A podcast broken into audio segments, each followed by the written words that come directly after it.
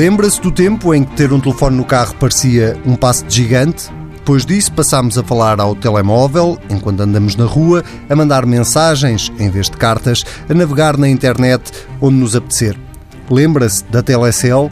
Pois é, foi há 25 anos que nasceu em Portugal a empresa que mais tarde veio a mudar de nome e hoje chama-se Vodafone. E são já 1.400 trabalhadores e só nos últimos três anos a empresa já investiu em Portugal mais de 900 milhões de euros.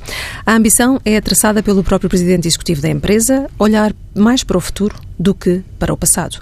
O nosso convidado desta semana é Mário Vaz, presidente executivo da Vodafone Portugal. Seja muito bem-vindo. Olá, Seja muito bem-vindo a todos. Uh, a Vodafone viu as receitas crescerem 4,2% no primeiro semestre para 513 milhões de euros. Uh, a primeira pergunta é o que é que explica estes resultados? Explica que os clientes uh, confiam na oferta da Vodafone. Uh, significa também de que a nossa estratégia é uma estratégia correta. Aliás, deixe-me, permita-me que o resultado para o qual nós mais olhamos até o do crescimento das receitas de serviço, porque é esse que uh, vem substancializar a utilização dos serviços por parte dos nossos clientes, em que nós crescemos este semestre 5,7%. Uh, eh, isto claramente prova de que a estratégia de há cinco anos atrás, quando iniciámos a nossa aposta na convergência e respondemos à convergência, quando muitos acreditavam que a Vodafone ficaria fora do jogo e não teria capacidade de resposta, de que a aposta que fizemos, eh, e hoje chegamos a 2,7 milhões de casas e empresas em Portugal com fibra, chegamos com 4G à esmagadora maioria da população portuguesa, com qualidade de serviço, com diferenciação de serviço, e os clientes reconhecem isso, subscrevem os nossos serviços, utilizam os nossos serviços, e é isso que depois se reflete naturalmente na receita. Além destes resultados, há a assinalar ainda uma nova campanha de marketing que a Vodafone lançou. Qual é foi o grande objetivo desta mudança de imagem e deste investimento, que certamente foi grande? Já sei que não foi revelado, não sei se pode aqui adiantar alguma coisa acerca desse investimento, mas queríamos saber também dos objetivos desta campanha. Sim, senhor. Seria pela parte do investimento, é um investimento significativo, mas nós temos por prática não, não divulgar o valor que colocamos em cada uma das campanhas. Mas é uma campanha expressiva, aliás, por isso fala nela, porque ela uh, tem tido bastante divulgação a nível nacional nos diferentes diferentes formatos. Uh, o momento em que fazemos esta alteração do nosso posicionamento de marca, é uma alteração do posicionamento, a marca continua a ser a Vodafone, uh, é para tirar partido daquilo que é o momento que atravessamos. Uh, fala-se hoje muito nos desafios que aí vêm do digital, fala-se muito nos medos e receios que podem advir das novas tecnologias. Aliás, há bem pouco tempo, aqui em Portugal, tivemos um acontecimento com grande divulgação pública, onde estes temas, os desafios da tecnologia, o, o que vai acontecer com a robotização, o que vai acontecer com o utilização do Big Data, eh, os riscos que isso pode ter para a sociedade. Nós, que andamos cá há 25 anos e que passamos por, por, por, várias etapas de evolução tecnológica, somos otimistas. Sempre o fomos e queremos ser otimistas. E a mensagem que queremos passar é que o futuro é incrível, porque a tecnologia pode e deve trazer benefício para a sociedade como um todo. Tecnologia vai seguramente trazer benefícios na área da saúde, são muitos exemplos que podem ser dados. Na área do entretenimento, da informação, da cultura e do incremento dos níveis de, educação para todos e da democratização de acesso a fontes de informação, a tecnologia vai trazer isso. A tecnologia vai naturalmente trazer desafios, quando falamos eh, em especial no que diz respeito ao atual desenho das forças de trabalho, mas será diferente, haverá novas oportunidades, haverá novas eh, formas de trabalhar, vamos conviver com robôs, mas vamos conviver com robôs em benefício da sociedade. É isto que nós acreditamos e é esta ótica de otimismo colocamos o desafio, convidamos os clientes a estar prontos para aquilo que são o lado, para aquilo que são os bons desafios da tecnologia e do nosso lado investimos muito em tecnologia em favor dos clientes e em favor dos serviços para os clientes. Isto é um convite que fazemos aos clientes para se juntarem a nós nesta nova etapa com otimismo. Outra das coisas que se tem falado muito tem a ver com a aposta nos, nos conteúdos, tão defendida por alguns concorrentes da Vodafone. Eh, a pergunta é se eh, essa aposta faz parte da estratégia da Vodafone ou se, pelo contrário, eh, não é por aí que querem ir. Não, a nossa aposta nos conteúdos é uma aposta, acima de tudo, em garantir aos clientes que eles podem ver o que querem ver, onde querem ver. E é para isso que nós investimos em tecnologia. É para isso que nós investimos em 4G, é para isso que nós investimos em fibra, investimos em tecnologias do futuro. No móvel, há bem pouco tempo, eh, experimentámos e, e, e, já disponibilizamos velocidades muito significativas no 4G, o que chamamos 4G e meio. O primeiro operador em Portugal a testar também o 5G. Uh, eh, e E esta tecnologia, a tecnologia do futuro e a fibra que, que, que temos hoje nos tais 2,8 milhões de casas e que vamos chegar a 4 milhões, fruto de um acordo recente que anunciámos, é para garantir que os clientes têm a melhor tecnologia para verem aquilo que bem entenderem. Uh, nós não defendemos que os clientes devem estar associados a um operador por ser ele o único que disponibiliza um conteúdo. Não. O que nós defendemos é que os clientes devem estar associados a um operador de telecomunicações pela qualidade dos serviços que lhe é prestado, pela competitividade da sua oferta e pela capacidade capacidade da tecnologia de poder aceder aos conteúdos que bem entendem. Por isso defendemos a universalidade dos conteúdos. Mas isso não é um bocadinho o conceito do Netflix, por exemplo? A aposta no Netflix não é exatamente isso, que é só quem tem Vodafone é que pode ter Netflix. Não, não, não. não. Neste caso do, do, do operador. Não, peço desculpa. O Netflix, uh, só, só para clarificar, a, a Vodafone foi o primeiro operador em Portugal a integrar o Netflix na sua box e no seu serviço de televisão. Mais uma vez, na ótica da simplificação do, da utilização do serviço. O cliente só com um só comando e no mesmo, sem necessidade de mudar a porta de entrada do sinal na sua televisão, consegue aceder ao Netflix. Mas o Netflix é aquilo que se chama um OTT. É um conteúdo que está por cima do, do, da conectividade da internet. Por isso, qualquer cliente em Portugal pode ter acesso à Netflix. No caso, ser cliente Vodafone, tem o benefício adicional, se for cliente da Vodafone TV, tem o benefício adicional de estar integrado no seu menu no seu serviço. E, e no seu serviço. Uhum. É essa a, a Vodafone isso, mais tem uma dito, vez, no entanto, que os conteúdos não são estratégicos, ao contrário de outros concorrentes que dizem que sim, e aliás a Altice está a avançar eh, para a mídia capital, não é? Uh, há uns tempos também recordo que a, que a Vodafone dizia que a rede fixa não era estratégica e agora afinal já é estratégica. Esta, esta estratégia pode sofrer alterações também ao nível dos conteúdos? Eu uh, deixo-me mostrar surpreendido por a afirmação de a Vodafone não ter. A Vodafone como um todo, é, a sua afirmação é totalmente correta. Aqui há uns anos atrás, uhum. no contexto do mercado em que a Vodafone, na totalidade das geografias onde estava presente, entendia que o negócio fixo não era prioritário. A Vodafone Portugal e mesmo ainda nos tempos da Telecel, sempre defendeu que o fixo era, era estratégico. Recordo que a Telecel, já que falámos aqui há 25 anos, uhum. também fomos o operador que aproveitou, na altura, a liberalização do, do, do, do, negócio fixo para entrarmos. Tipo, fomos operador de acesso indireto, na altura, já ninguém se lembra do que era isso, mas acesso indireto. Fomos, lançámos o NetCet, estão recordados, enfim, onde, onde voávamos, onde outros navegavam. Uh, por isso, desde sempre entendemos que o, que o negócio fixo também tinha um papel nas famílias famílias e nas empresas. Fomos, aliás, o primeiro operador a lançar uma oferta convergente para as empresas entre fixo e móvel, o OneNet, que ainda hoje faz parte do nosso portfólio. Uh, por isso, para a Vodafone Portugal sempre foi estratégico, mas uma estratégia diferente daquela que depois foi adotado por outros, no sentido da convergência, de utilizar o fixo como um elemento de pressão para retirar papel relevante da Vodafone no mercado e para descontar a oferta móvel. Sim, uhum. desse ponto de vista, a nossa visão do fixo era diferente. Era uma visão de convergência, sempre foi, de benefício para o cliente, mas na vertente de, de convergência de serviços e não apenas de um mero desconto de pacote. Mas para nós sempre foi e continua a ser estratégia. E a estratégia dos conteúdos não terá nenhuma alteração uh, que venha também a tornar-se prioritária? Aquilo que é diz hoje mantém-se para a estratégia pergunta, para o ano. A nossa estratégia hoje é esta e sempre uhum. foi nos conteúdos, não, não mudamos aqui nada uh, e continuamos a defender que a estratégia é de liberdade de escolha dos clientes e de universalidade de acesso. Uhum. Uh, o contexto, se é, formos obrigados a tomar uma outra decisão, uh, tomaremos, mas não é por nossa vontade que, que, o faremos, porque entendemos que a vontade e a liberdade deve estar do lado dos clientes. quando diz se forem obrigados, já gostávamos de explorar um bocadinho o que é que entende por serem obrigados. Isso tem a ver com a atual circunstância de Altice estar eh, a tentar comprar a média capital eh, e isso poder eh, obrigar a Vodafone a mudar de estratégia? Sabe, a, se esse não, negócio se concretizar? A posição da Vodafone é muito clara sobre o negócio da mídia capital, já que o traz aqui à mesa. Aliás, não poderia deixar de ser, porque é um tema de atualidade, naturalmente, no nosso setor. A posição da Vodafone é conhecida. É mau para o país, é mau, e porque é mau para o país, porque é mau para o setor das telecomunicações, é mau para a democracia, é mau para a pluralidade dos órgãos de informação. Para nós, esse tema, uh, até talvez para a vossa surpresa, para nós o tema está resolvido, porque há uma decisão e a decisão está tomada, é de não avançar. Porque na nossa ótica, como sabem, há dois reguladores que já tomaram uma decisão, alinhada com aquilo que é a nossa visão, felizmente, e ainda bem para o país. Por um lado foi a ANACOM, cuja decisão não tem, não tem uh, caráter vinculativo, mas sim para colaboração com, com, com, a Autoridade da Concorrência, e a ERC. No caso da ERC, a nossa visão é clara, a decisão é uma decisão válida e é uma decisão vinculativa. Porquê? Porque a ERC, ao contrário de outros reguladores, tem previsão e tem, uh, tem o conforto da sua, uh, da sua presença na nossa Constituição, é obrigada a tomar decisões. do ponto de vista legislativo, sem entrar aqui em grandes detalhes de natureza jurídica, mas a verdade é que uma decisão eh, qualificada de maioria é aquela que é exigida para, para a ERC. Os três membros em exercício estiveram os três presentes na reunião e dois deles votaram contra a aquisição. Isto para nós esta decisão é válida.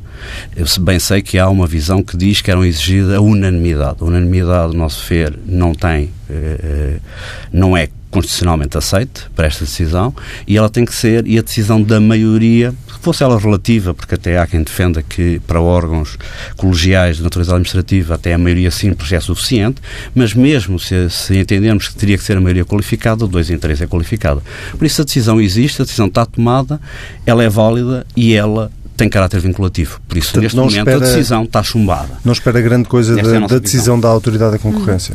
Eu, eu, eu, na minha, na, na, na nossa, na nossa visão, nem haveria já necessidade de intervenção da Autoridade da Concorrência. Esta é a nossa visão. Porque, uh, sendo vinculativa a decisão da ERC, uh, porque a Constituição assim impõe que a ERC, em tudo que tem a ver com a comunicação social, tem que intervir e deve então, intervir. Então, nesse caso, alguém não é está a cumprir a lei? Se, uma vez se, que se é vinculativo e se está chumbada e a vosso ver não deveria ir para a ADC, alguém não estará a cumprir a lei? Não, a ADC, a ADC tinha que, tem que se pronunciar. E a ADC, neste momento, provavelmente uma, pode ter uma leitura diferente desta leitura jurídica uhum. que nós temos. Eu estou a dar a minha leitura e esta é a nossa visão. Está decidido e está chumbado. Uh, a Autoridade da Concorrência pode ter uma leitura diferente que ainda tem que decidir. E pode ter a decisão de não ter necessidade de decidir porque o DERC é vinculativo. Não, como sabe, a decisão final da Autoridade da Concorrência não é conhecida ainda. Certo. Na nossa ótica, era dispensável a intervenção da Autoridade da Concorrência, porque a decisão já está tomada. De qualquer das maneiras, mesmo assim, Estou plenamente confiante, pelos dois, eh, pelas duas decisões já tomadas, de que mesmo a Autoridade da Concorrência não tem outro caminho que não também subscrever a decisão dos dois anteriores uh, órgãos regulatórios. Mas, como digo, neste admite, momento não admite ser surpreendido por esse caminho que não pode, ser, pode não ser exatamente aquele que está aqui a ser traçado, até por várias pressões, sejam elas políticas, sejam elas empresariais, e que possa vir a ser ainda viabilizada de algum modo, aplicando os tais remédios de que tanto se falou? Não, eu, em primeiro lugar, permita-me que eu acredito que os reguladores não são passíveis de influência política, são independentes, não é? Uh, como digo, agora já estamos a jogar no campo teórico, porque para mim a decisão está tomada. Certo. Mas, eh, enfim, também nada me surpreenderia se houvesse uma decisão no sentido contrário, porque eh, havendo hipótese de três decisões, não sim e sim com remédios, qualquer delas pode acontecer. Uh, se ela vier a ser tomada pela, pela Autoridade da Concorrência, como digo, e sem prejuízo de medidas que nós possamos tomar. Uh, Surpreender-me que fosse uh, contrária a esta porque os efeitos são muito nefastos. Uh, e eu, eu, eu, percebo, e já li alguns comentários, de que aqueles que mais se opõem têm interesses nessa oposição, porque estão a defender o seu negócio. Uh, é disso que o acusam muitas vezes, portanto. Não, já li, já li em artigos uhum. de opinião que alguns dos, dos que aparecem a emitir uma opinião contrária a esta aquisição o fazem na defesa do seu interesse, do seu negócio. E não, não, não, não pode ser visto dessa forma. Tem que desligar e tem que olhar para o caso, para os factos e para aquilo que primeiro já aconteceu. E agora estamos a ver nos Estados Unidos a decisão, da, a decisão do Departamento de Justiça sobre a aquisição da AT&T com, com a fusão com o produtor de conteúdos, onde a decisão foi de desinvestimento, não foi de remédios comportamentais que é aquilo que se defende como possibilidade. E já se viu que na, na administração Obama houve uma aprovação de, de uma aquisição deste género com, eh, eh, com comportamentos, com remédios comportamentais que não resultaram. Eh, e por isso muitos produtores de pequena escala estão-se a queixar do que é que isso significou para eles, a, a aprovação na altura com remédios. E nós sempre dissemos, remédios não são solução porque o potencial de furar os remédios é muito elevado nesta, neste campo. E os Estados Unidos provam e agora o Departamento de Justiça vem dizer que é preciso investir. Tem que ser uma aprovação sujeita a remédios estruturais. Uh, isto só para dar um exemplo de paralelismo, porque é que isto é, é, é, claramente relevante. Em Portugal diria que era muito perigoso, porque isto no setor das telecomunicações significaria claramente que os clientes deixam de ter liberdade de escolha. O cliente que quiser ver o conteúdo que hoje é aquele que é líder em audiências, naquele que já é o operador também líder uh, em termos de, de, de, número de clientes uh, nas telecomunicações, se vê obrigado a estar com esse operador, independentemente da qualidade de serviço. É pelo conteúdo. Isso não faz qualquer sentido para o setor das telecomunicações, põe o risco em investimento no setor das telecomunicações, que é crítico para o desenvolvimento do país. Do ponto de vista da pluralidade dos órgãos de, do, dos órgãos de informação, é, é mais que evidente, enfim, não vou aqui repetir as razões que já foram expostas, quer no parecer da ERC, quer no parecer da. Uh, da ANACOM. E, por último, naturalmente, tudo o que tem a ver com, com, com, órgãos de comunicação social tem a ver com a democracia. Que democracia queremos, que poder queremos de controle dos órgãos de comunicação social. Veja-se mais uma vez este paralelismo com os Estados Unidos, onde se debate claramente a necessidade de olhar. Vários senadores escreveram até uh, a propósito do tema da necessidade de evitar que um, que um, que um uma entidade uh, com um significativo poder económico de controlasse uh, de uma forma tão expressiva órgãos de comunicação social. Deixe-me pedir-lhe que faça também aqui um, um bocadinho de futurologia, até porque não será um exercício muito estranho para si quando se uh, está à frente de uma empresa como a, como a Vodafone. Normalmente antecipa-se cenários se de facto o negócio for para, para a frente e se hipoteticamente a nós avançar para a empresa, como, como corre o rumor no mercado, isso não esmaga a Vodafone entre duas superpotências na área das telecomunicações barra conteúdos? Onde é que fica a Vodafone? Onde é que cabe? Deixe-me, uh, primeiro, retira-nos uh, retira a característica de superpotência. Por isso, permita-me também, enfim, passa aí modéstia, somos um bocadinho de superpotência. Por isso há duas São. Uh, Mas num, num não... cenário hipotético como este, não muda a relação de forças? Mesmo sendo hipotético, e já tive oportunidade de o dizer e reafirmo, os comentários que temos, que temos feito, os alertas que temos lançado sobre este tema, não têm a ver com qualquer tipo de receio da Vodafone. Porque aquilo que refere hoje, referiu-se a propósito do início da convergência, quando chega, disseram a Vodafone vai ser esmagada e vai sair do mercado português. Não aconteceu isso. Enfim, falámos já no início dos resultados, crescimento de cota de mercado, etc. Não vou uh, repisar uh, o sucesso que a nossa estratégia tem demonstrado.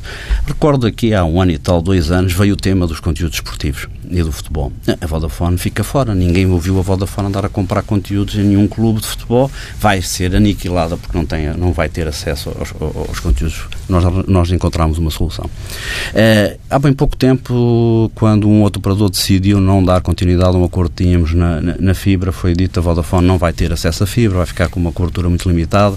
Esperámos que o regulador arranjasse uma solução, não arranjou, a Vodafone arranjou, fizemos um acordo com o operador, vamos chegar a 4 milhões de casas e empresas em Portugal. O que vier nos conteúdos, e por isso eu há pouco referi, ao que vier nós saberemos adaptar-nos, nós saberemos encontrar uma solução. Aliás, a Vodafone tem, tem sido penalizada por ser tão criativa e por ser tão esforçada em encontrar soluções quando outros não ajudam a encontrar. Com parcerias, por exemplo? É uma opção. Parcerias, colaborações, enfim, muitos modelos podem surgir. Espero que não surjam, porque é mau sinal para o país. Uh, é, vai claramente, e desenganem-se aqueles que acham que operadores de telecomunicações a comprar produtores de conteúdos com ou sem conteúdo de natureza informativa, que é a solução para os grupos mídia, que eu bem sei que não é fácil para os grupos mídia em Portugal, eh, não só em Portugal, enfim, todos os grupos mídia, em particular eh, os, os legacy, os que têm aqui, um, que vêm do passado e que tiveram um papel tão relevante para o país e para a democracia em Portugal, vão resolver os seus problemas se os operadores os comprarem. Não, não, não, não acreditem nisso. Isso é uma solução de curto prazo. Pode resolver o problema temporário de algum, mas a longo prazo é o o país todo que vai perder e vão ser os produtores de conteúdos nacionais e vai ser a comunicação social em Portugal que vai ser penalizada.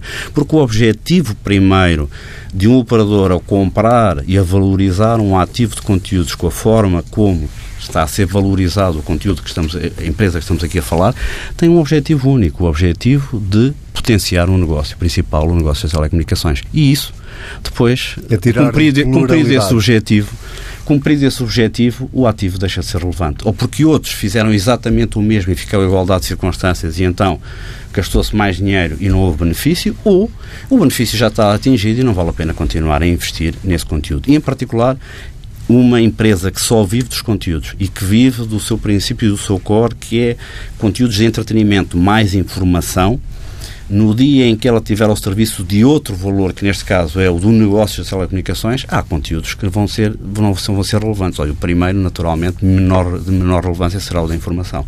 Uhum. É, será uma aposta clara em entretenimento. Portanto, o que está a dizer é que os mídias também serão instrumentalizados com uma estratégia desse género. Instrumentalizado no sentido de ser utilizado a favor de um negócio. Eu não estou por aqui segundo as intenções de ter, de controlar um órgão de comunicação social com outros, com outros objetivos. Por exemplo, como digo, nos Estados Unidos debate-se isso. Curiosamente, em Portugal, não há muitos anos, é uma das coisas também que me intriga, porque há pouca gente a falar neste tema. Aqui há poucos anos, eh, quando na altura a PT houve rumores hoje em dia eh, aparentemente comprovados, de que eh, haveria intenção de comprar o grupo Mídia Capital. Houve muito ruído em Portugal e falou-se muito dos riscos que significava para a democracia, para a pluralidade dos órgãos de informação e para outros riscos de haver uh, uma verticalização e haver a aquisição por parte da PT do, da mídia capital. Hoje, estranho que sejamos tão poucos a falar sobre isto e sobre os riscos e os que falam possam ser acusados de estar a defender interesses corporativos ou interesses do seu próprio negócio. Acho isso estranho, realmente intriga-me porque é que há tão pouco há tanto silêncio à volta deste tema, que é um tema que há bem pouco tempo era muito crítico. Uhum. E, porque se falava na altura e se batia que poderia haver segundas intenções por trás dessa aquisição. Desta vez, aparentemente ninguém está preocupado com o que, é que, o que é que estará e o que é que são os objetivos desta aquisição. O Primeiro-Ministro pareceu muito preocupado. Uh, deixou mais tranquilo isso? A propósito da aquisição da, da mídia capital, é, se, pode ter estado preocupado, mas a verdade é que à volta disso não tenho visto muito ruído. Mas acha que em última instância o Governo uh, deve intervir, sendo o mercado Estamos nós a falar de duas empresas privadas, sobretudo, e havendo reguladores. Não, havendo reguladores, e como digo, para nós a decisão está tomada, é bem tomada pelo regulador. Eh, agora, acho que é bom para o país quando o tema tem esta criticidade na, na, na, nossa ótica. E tem que ter, porque é independente de quem olhar para ela. Que o debate uh, devia, devia existir. Que tentar perceber o que é que pode acontecer aos grupos de mídia em Portugal, que é que pode acontecer aos conteúdos em, em, português, o que é que pode acontecer ao setor das telecomunicações e o que é que pode acontecer para uma democracia que se quer plural e que se quer, eh, enfim, com órgãos de comunicação social claramente independentes. Uh, e ao serviço do objetivo primeiro, que é o objetivo da produção de dos conteúdos e da comunicação social, e não ao serviço de um outro, de um outro objetivo. Aliás, isto é curioso, uh, porque olhar para estes temas, uh, que há tempos, não, não, há muito tempo, revi um caso, foi há em 1950 nos Estados Unidos, eh, quando os estúdios de cinema eh, na altura tinham enfim, a produção, a distribuição e a exibição. Tinham as salas de cinema, as principais salas de cinema nos Estados Unidos. Uh, e o, o Departamento de Justiça dos Estados Unidos, em 1950, 1948, uma coisa por aí, entre 48 e 50, uh, veio dizer que era preciso investir, que não, não, era, uh, não, não, não era bom para haver concorrência, para haver novos conteúdos, para dinamizar o setor, estamos a falar do cinema na altura, enfim, dos grandes ecrãs, de que tinham que desinvestir e tinham que deixar de estar presentes nas, nas salas de exibição. Veja-se a semelhança, passados esses anos todos, eh, se já na altura era importante, quando o cinema tinha a relevância que tinha, hoje estamos outra vez a falar de conteúdos, estamos, em vez das salas de cinema, estamos a falar do ecrã da televisão, estamos do ecrã do smartphone decisão, e do PC. Estamos a falar de uma decisão de um governo, porque daí uh, deixe-me reforçar a minha pergunta. O governo, em última instância, deve intervir? Sim, mas uh, temos que ter em linha de conta que nos Estados Unidos o Departamento de Justiça funciona de forma independente nestas análises, é correspondente ao nosso, ao, à nossa entidade. É, mas nós associamos à administração Obama, às várias administrações, ainda há pouco sim, dizia sim, isso sim, mesmo, mas, é? mas de qualquer maneira, é, supõe-se enfim, supõe-se, uh, e mais do que supõe, aliás, os Estados Unidos é conhecido por isso, pela independência desses, eh, do, do, Departamento de Justiça, aliás, até investiga os próprios presidentes, como bem sabemos. Hum, falando agora um pouco de redes, em termos de rede, como é que está a parceria connosco? Daria acesso às chamadas redes de nova geração e perguntar-lhe como é que se vai efetivar esse acordo, que ganhos vêm daí para a Vodafone? Vem, acima de tudo, ganhos para os portugueses. Uh, nós vamos trazer oferta crescida, vamos trazer pelo menos a oportunidade de, de mais 40% das famílias em Portugal uh, de poderem ter uma escolha entre três operadores em redes de nova geração e redes de futuro. E um desses operadores é a Vodafone, que é o operador que mais cresce em televisão nos últimos quatro anos, uh, é o operador que tem mais melhores níveis de satisfação nos diferentes serviços, mas também na televisão, apesar de sermos o mais jovem operador nesta área, e por isso o benefício principal é para os portugueses e naturalmente para, para o país como um todo. Como é que estamos? Estamos numa fase inicial, por isso nós fechamos e anunciamos o acordo há relativamente pouco tempo. Uh, estamos agora a trabalhar em conjunto para iniciar uh, este, este projeto, que é um projeto que tem a sua duração temporal e por isso iniciaremos a troca de casas nos. Vou dar uma janela temporal que irá ocorrer entre 6 a 12 meses. Deixa-me só voltar aqui primeira atrás. troca de casas até chegarmos ao valor. Deixa-me só dar aqui um passo atrás para lhe perguntar uma coisa muito rápida ainda eh, relativamente ao negócio, eh, ou eventual negócio da Altice com a Média Capital. Eh, Leu a entrevista de- do seu concorrente Paulo Azevedo a esse propósito, onde ele faz uma comparação ehm, sobre este negócio com, eh, com aquilo que aconteceu no passado, quando a PT tentou comprar precisamente eh, a TVI e com o que aconteceu na OPA da Sonai. Eh, Acha exagerada essa comparação? Acha que pode haver neste negócio aqui poderes ocultos, Olha, como não, ele insinua de alguma maneira? Eu não vou comentar as palavras do Engenheiro Paulo Azevedo, uh, que ele só muito indiretamente é meu concorrente, ele é acionista de um dos meus concorrentes. Uh, não vou comentar, mas a minha leitura daquilo que li, naturalmente li, com, com, com, uh, com, muito, muito boa gente leu, eu do setor necessariamente que li, a interpretação, eh, para mim, eh, que, que fiz das palavras e desse ponto de vista, porque, como sabe, eh, do ponto de vista dos receios e dos, eh, dos riscos para o país, partilho a mesma opinião, partilhamos a mesma opinião, não, eu acho que não é por acaso, acho que muita gente em Portugal devia partilhar.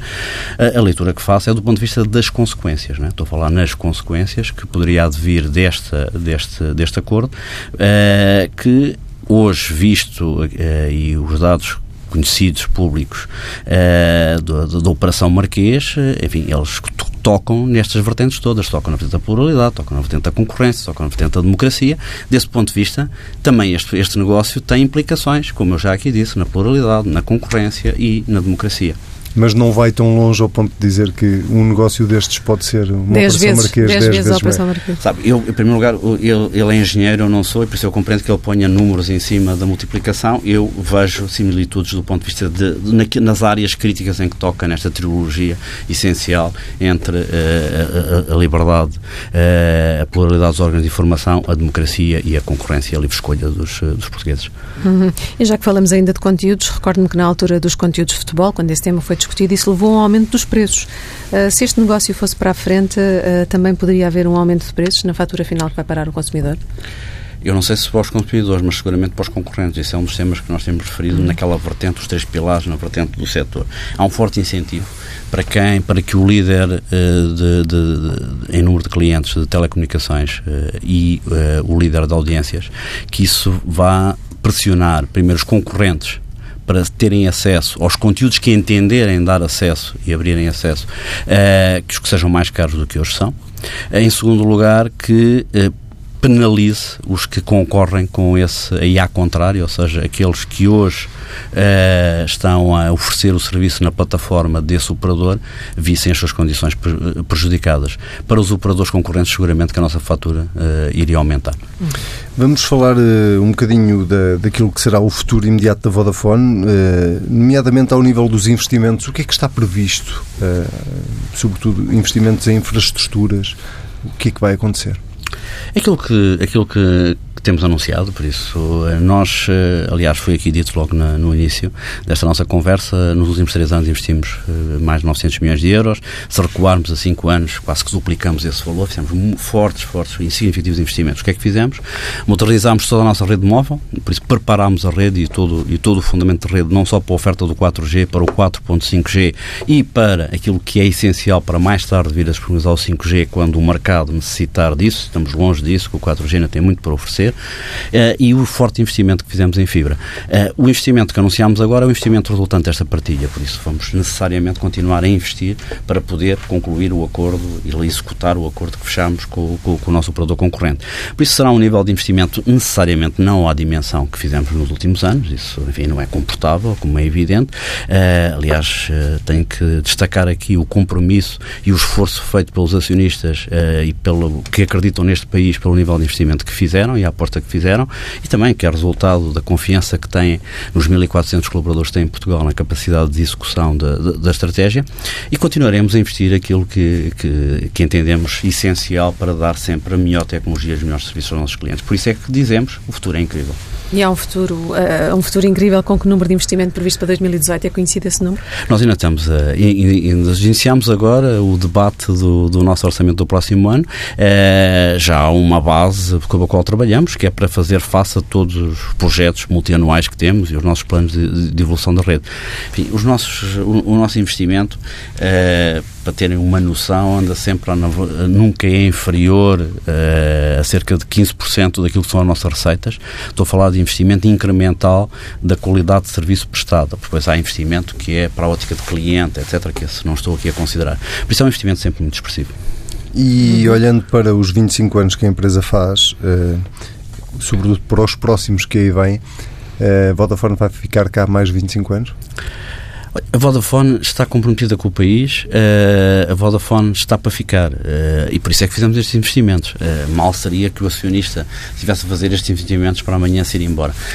por isso, a expectativa, eu, enfim, não, não estarei aqui daqui a 25 anos, vocês estarão cá, mas eu não, uh, terão oportunidade depois de falar com o CEO da altura. Uh, terão, terão, seguramente, terão oportunidade de falar com o CEO da altura. Uh, o estúdio será diferente, provavelmente ele estará de casa a partir de uma câmara de alta definição. E nós uh, estaremos, tam estarão também em casa a fazer a entrevista, mas estarão a falar com o CEO da altura e, mais uma vez, estará ele, estará ele a dizer o quanto a Vodafone está comprometida com o país e o que já fizemos de e o que iremos fazer nestes 20, nos futuros 25 anos. E falando de país, o senhor disse recentemente que é preciso ter políticas governamentais estruturais que garantam sustentabilidade e previsibilidade de investimentos. E queria perguntar-lhe se este governo está no bom caminho e se acredita também que estamos num caminho de um crescimento sustentável enquanto país. Sabe, eu. Um começaria por dizer, relativamente, quando, quando falo sobre os governos, uh, eu já vivo mais de 80%, quase 80% da minha vida, já vivi em democracia e aprendi que aquilo que eu acho que os governos devem fazer uh, é a minha visão, mas o que, o, a minha leitura do que os governos fazem deve ser aferida em função do seu programa de governo, das suas promessas eleitorais ou pós-eleitorais uh, e não daquilo que eu acho. naturalmente também por aquilo que é o nível de cumprimento das obrigações básicas de um governo no nosso modelo modelo de, de democracia. Uh, sei também que o, os governos têm a obrigação de fazer distribuição de riqueza quando, quando há um incremento de riqueza do país, ainda mais num país como o nosso, em que o, a população portuguesa soube responder afirmativamente e com grande sacrifício por aquilo que foram as exigências do período da Troika. Sei que compreendo também as dificuldades que este governo atravessa para conseguir negociar dentro dos acordos parlamentares que tem. Dito isto, é bom que o Governo tenha linha de conta que o nosso crescimento económico nos últimos anos é fruto da iniciativa privada. Nós, durante muitos anos, crescemos em Portugal fruto de investimento público, isso levou-nos ao nível de dívida que hoje estamos a pagar, eh, mas nos últimos anos, e a saída da crise, viveu claramente do aumento das exportações, e isso foi, foi mérito das empresas que se viraram para o mercado externo. Vivemos deste momento do turismo, não, não, não ouvido o esforço e o, o feito pelos governos e pelos municípios em prol do turismo, mas a verdade é que isso também o próprio turismo cresceu fruto do empreendedorismo, ou estamos a falar do, do, arrendamento local, de muitas iniciativas de promoção do turismo, que é a iniciativa privada. E por isso, a minha mensagem para o Governo é clara. Eh, distribuir, distribuir riqueza faz sentido, o cumprimento das suas obrigações faz todo o sentido, mas é bom que não esqueçam o papel das empresas. Eu fico preocupado quando olho para um orçamento e vejo que uh, existe a possibilidade de aumentar agora a derrama. Uh, sobre as empresas com um determinado nível de resultados. Uh, Peguemos no caso da Vodafone. Os nossos acionistas investiram aqui, nos últimos três anos, mais de 900 milhões de euros. Isto tem que ser pago.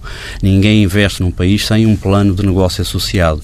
E esse plano de negócio, seja qual for a duração, vai ter um retorno desse investimento. E eu compito para investimento em Portugal com muitas outras geografias e muitos outros países. E uma das coisas que consta dos, dos planos de negócio, para que haja investimento, é naturalmente a previsibilidade em termos, por exemplo, fiscais. Ora, eu fiz, nós há cinco anos atrás fizemos um plano de negócio que se consubstancializou neste forte investimento. O que aconteceu? Num curto período, de, em cinco anos, tivemos dois aumentos da taxa de espectro. Vimos, na altura, fizemos uma projeção com uma suposta redução do IRC, que na altura até estaria acordado entre os dois principais partidos políticos em Portugal. Uh, nada, não, não houve redução, já acabou, e agora até há um potencial de incremento de impostos. Esta previsibilidade é essencial.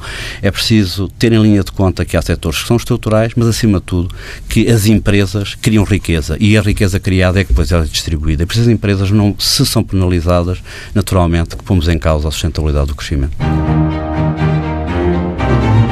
Vamos então ao nosso comentário semanal com o professor João Duque. Seja muito bem-vindo.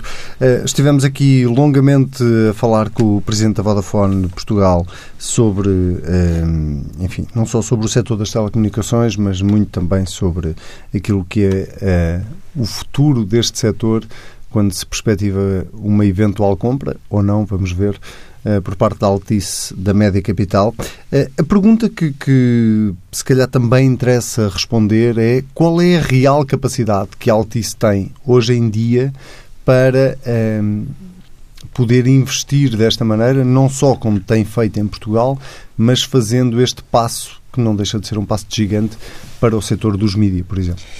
Pois, para Portugal, isto é para uma empresa que no global tem um ativo total de 80 mil milhões de euros. Portanto, isto é uma coisa colossal, que está muito alavancada e uma operação de fusões e aquisições de compras como esta é em contraciclo àquilo que foi agora decretado oficialmente como a nova política da Altice.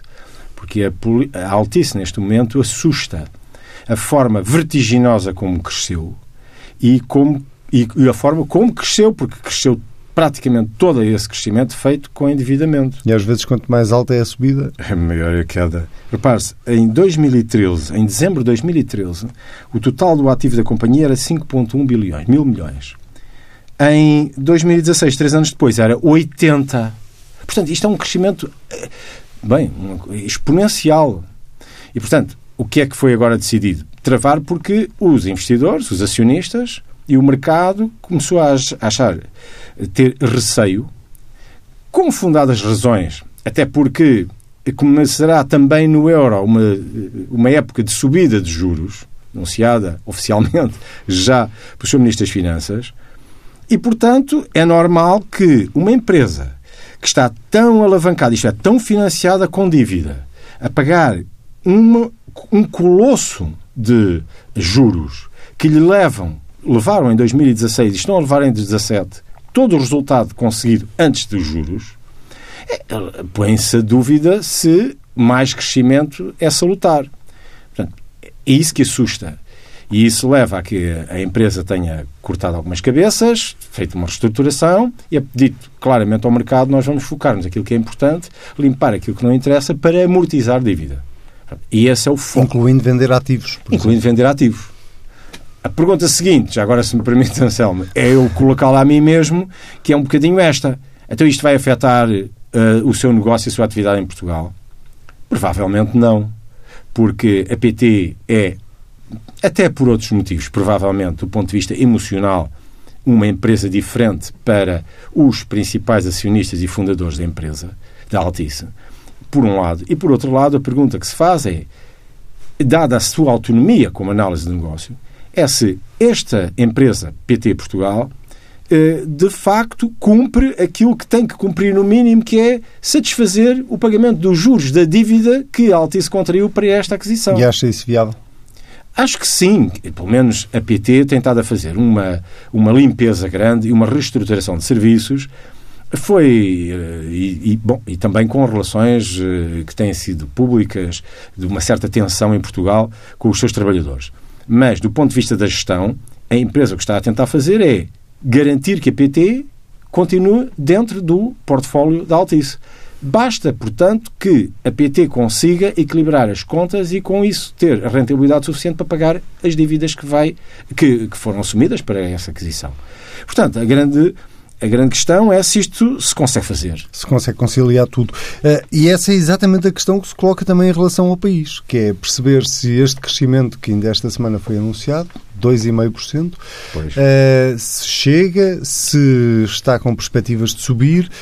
Eh, que são boas notícias, parecem ser boas notícias, ainda que a perspectiva para o próximo ano não seja assim tão animadora. Pronto, o, o, também já aqui falámos do orçamento e da forma como o orçamento foi, eh, foi, foi, foi, foi feito na base, com uma taxa de crescimento inferior a esta que está aqui, portanto, até aqui tudo bem.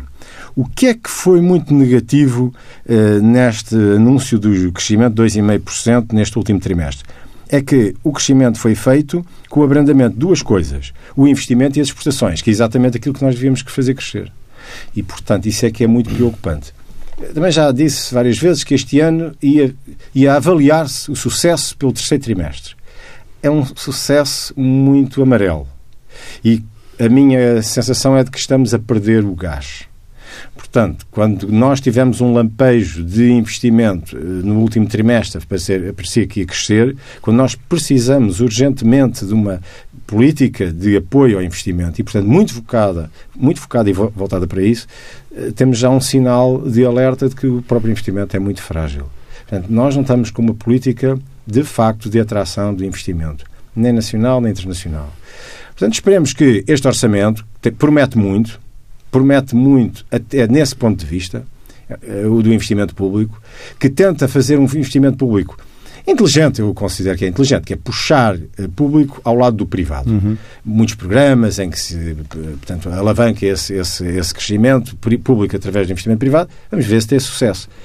Acho que este dado é, é, um, é um sorriso muito amarelo.